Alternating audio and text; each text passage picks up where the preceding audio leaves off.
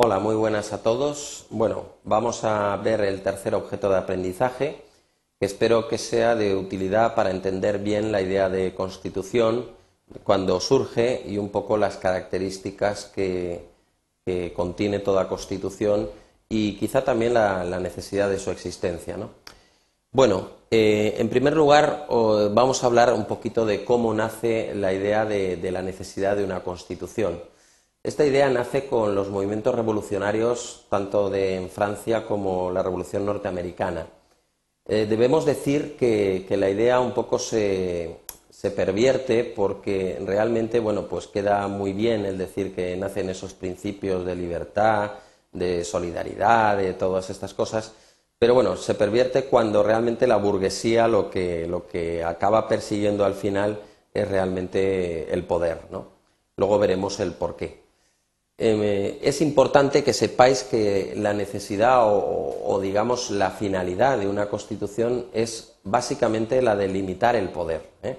La constitución no nace como necesidad de una norma que esté por encima del resto ni nada de esto, sino como una necesidad de seguridad del ciudadano de que el poder no va a volver a confluir en unas solas manos como, como pasó en los siglos sobre todo XVII y XVIII con las monarquías absolutistas.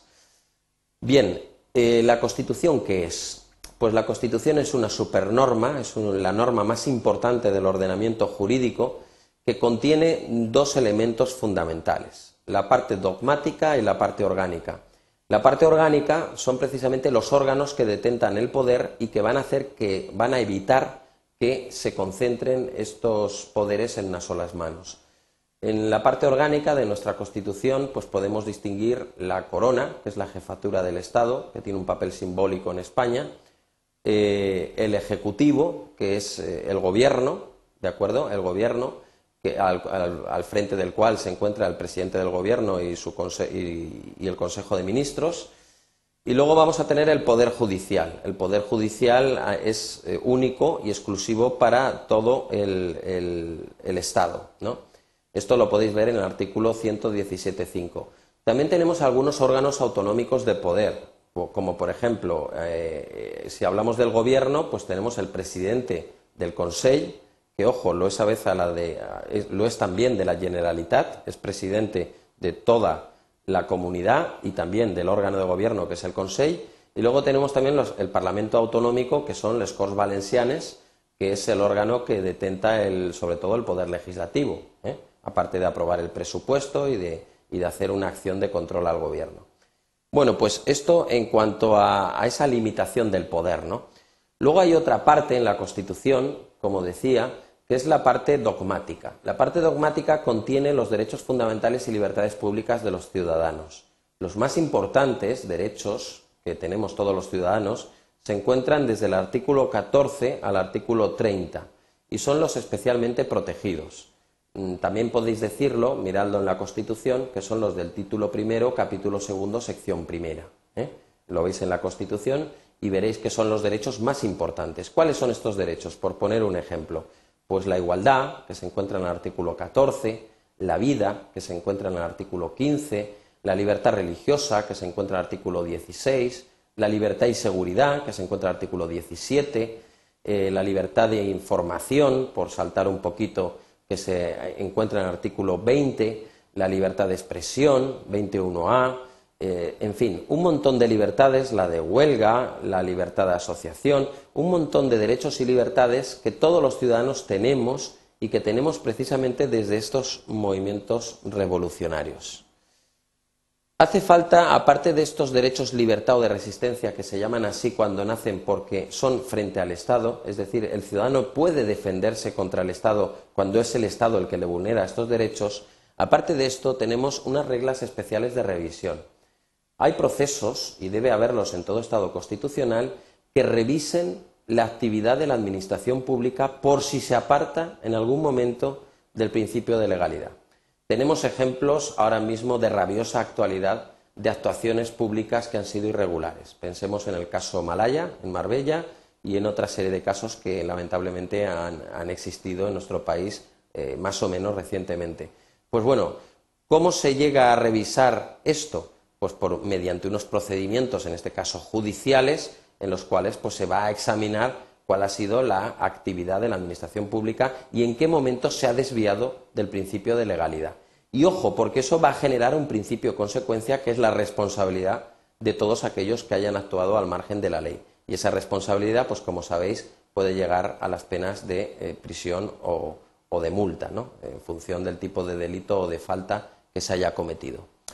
Tenemos otra característica muy importante para limitar el poder, que es la separación de poderes. La separación de poderes en España la tenemos en dos vertientes, horizontal, legislativo, ejecutivo y judicial, y vertical, que es Estado, comunidad autónoma y régimen local, que son los municipios. ¿De acuerdo? Entonces, bueno, que sepáis que existen esas dos divisiones, una de poder y otra territorial, es decir, conectando el poder al territorio. Estado, comunidad autónoma, antes lo he saltado, provincia y luego municipios. Luego tenemos también otra característica muy importante para limitar el poder, que es el papel de los jueces. Los jueces tienen que ser independientes y inamovibles. Esto lo tenéis en el artículo 117. Es decir, los jueces son unos señores que aprueban una oposición y su labor la tienen que realizar con absoluta independencia, sin poder aceptar ningún tipo de instrucción de ningún tipo de poder que, más que el suyo propio, el de los jueces. Y luego hace falta también una justicia constitucional. Una justicia constitucional, en nuestro caso, la ostenta el Tribunal Constitucional y se dedica a ver el ajuste de las leyes a la Constitución y también a la vulneración de los derechos fundamentales por parte del Estado. Esto se conoce con el nombre de recurso de amparo y lo podéis eh, eh, eh, estudiar con, con tranquilidad en el artículo 53.2 y en la Ley Orgánica 2-79, que es la que desarrolla este artículo 53.2. Bien, en cuanto a las características del Estado constitucional, algunas ya las hemos visto, la primera de ellas es que debe haber una supremacía de la Constitución. Em, yo siempre dibujo una pirámide, siguiendo a Kelsen, que era un autor austriaco que un poco explicaba así el derecho, pues en una pirámide la norma más, importante y fundamental es la Constitución. Esta norma es la que fundamenta el resto de normas, de tal modo que si cualquier norma la contradice, es derogada y expulsada del ordenamiento jurídico. ¿eh? Tenemos algunos casos en España, algunos recientes, la Ley de Seguridad Ciudadana. Recordad aquello de lo de la patada en la puerta. Bueno, pues la Ley de Seguridad Ciudadana había puesto un precepto en el cual se preveía que cuando un agente de policía tuviera razones, razones fundadas de que se estaba cometiendo un delito, podía entrar en un domicilio. Bueno, ello atenta frontalmente contra el artículo 18.2. Ya veremos en clase por qué y básicamente solo os adelanto que el por qué está en que ese supuesto no lo contempla el 18.2 y por tanto es inconstitucional. Bueno, luego otra característica es que se debe regular el acceso al poder. En nuestra Constitución tenemos el famoso artículo 23 que regula cómo, cómo se llega a un cargo político o a un cargo funcionarial y cuáles son los principios que rigen ese acceso al poder o ese acceso a la función pública.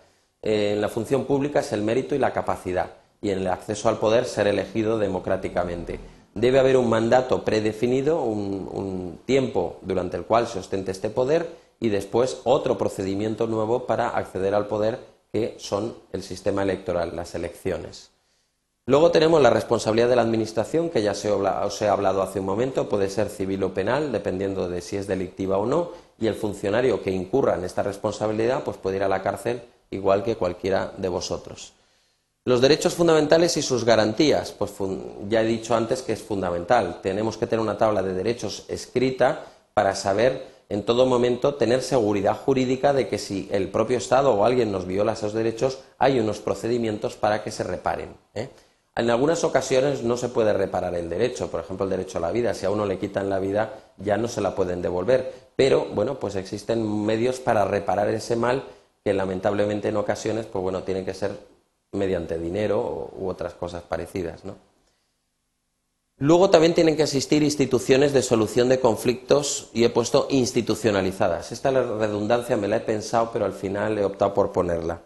¿Por qué? Porque esas instituciones, instituciones algo que trasciende a la persona y que actúa como una persona. ¿eh? Hay una ficción jurídica mediante la cual esa institución tiene un nombre, tiene un CIF, tiene, en fin, se mueve como una persona sin serla.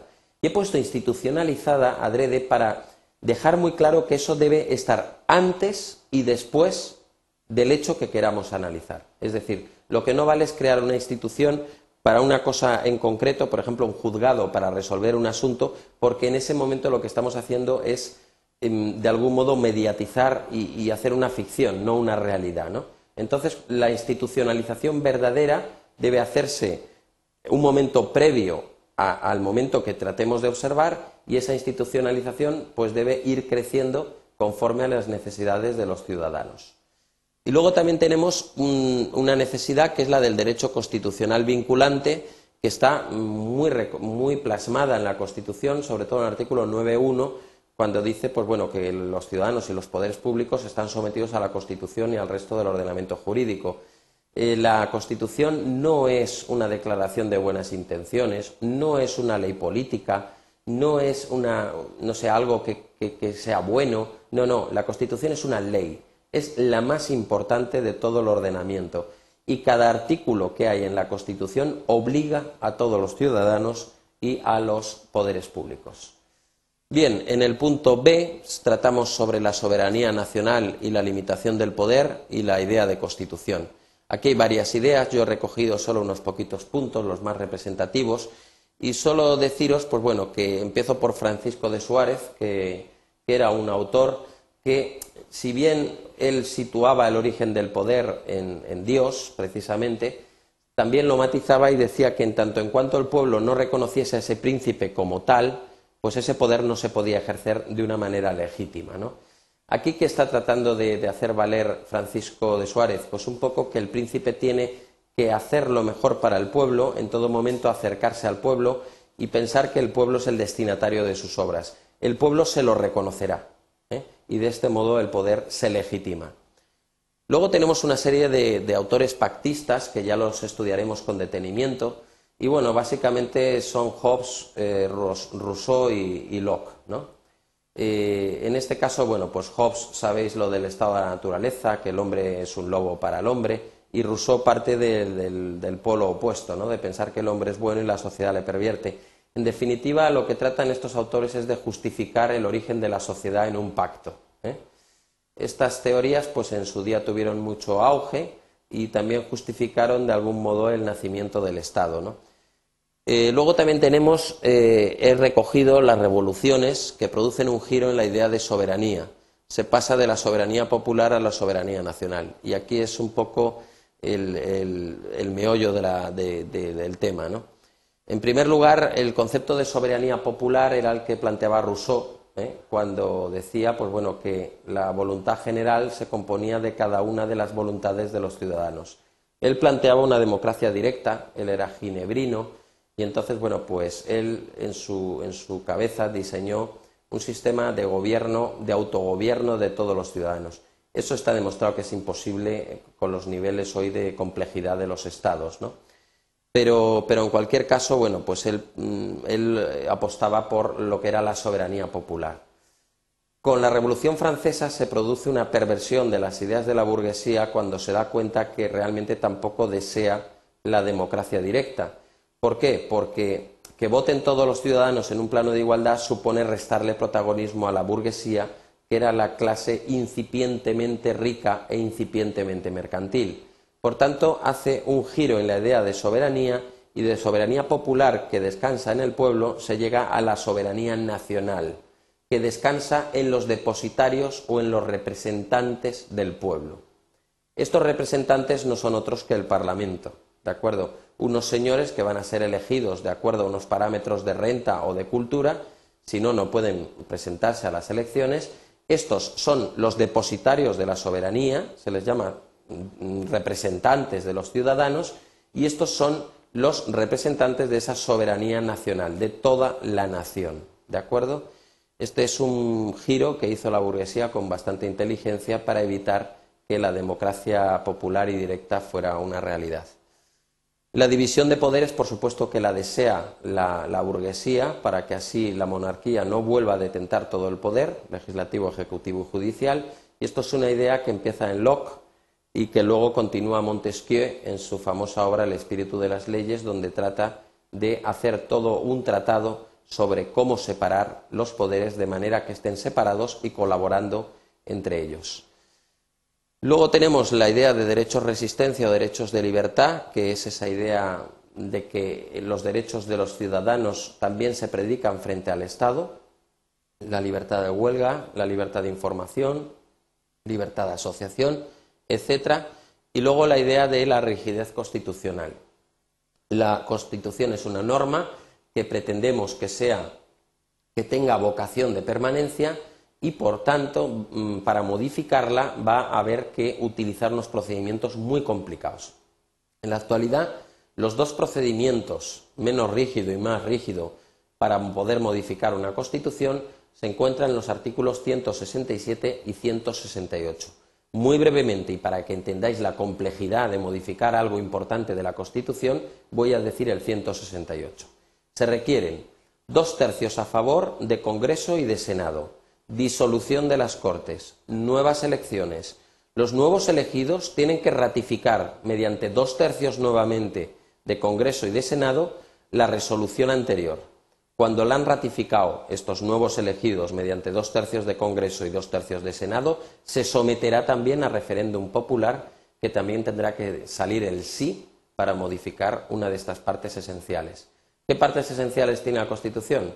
Título preliminar, título segundo, que es la corona, o precisamente los derechos fundamentales y libertades públicas, que son estos artículos que, os he comentado antes del 14 al 30. Bueno, pues con esto termino el tercer objeto de aprendizaje y solo deseo que, haya sido de utilidad. Cualquier duda que os pueda surgir al socaire de ver esta presentación, pues os, rogaría que vinierais a mi tutoría para que yo os pueda aclarar cualquier idea que haya dicho aquí de un modo rápido. Muchas gracias y hasta el próximo día.